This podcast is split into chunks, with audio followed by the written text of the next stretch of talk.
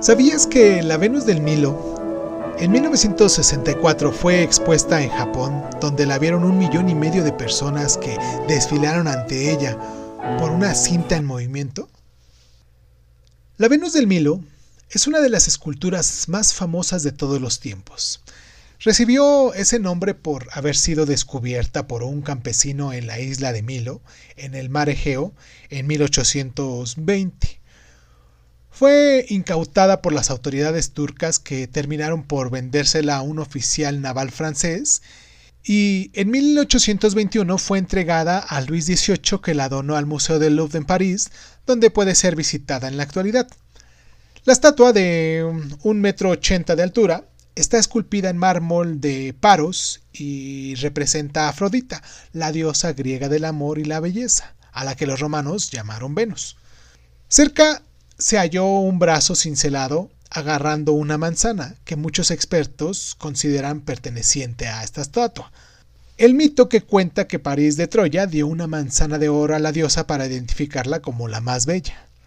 Hay muchas controversias sobre el autor y la fecha de la creación de la estatua.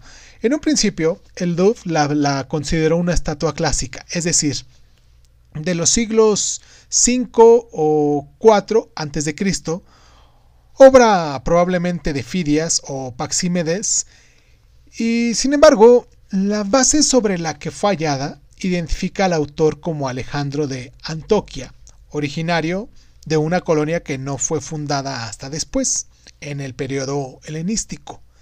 Aunque los expertos del museo han terminado por ponerse de acuerdo en que pertenece a ese periodo, aún se expone como obra de un artista desconocido, la Venus del Milo ha sido admirada por todo el mundo desde su descubrimiento. El dramaturgo británico Oscar Wilde narró la historia de un hombre que se encargó de fabricar una copia de yeso de la estatua y luego demandó a la compañía de ferrocarriles porque le llegó sin brazos. Lo que más sorprendió a White, sin embargo, es que el tipo ganó el juicio. ¿Sabías que la estatua fue reclamada por Luis I de Baviera? Que insistía que fue hallada en un territorio que él compró en Milo en 1817?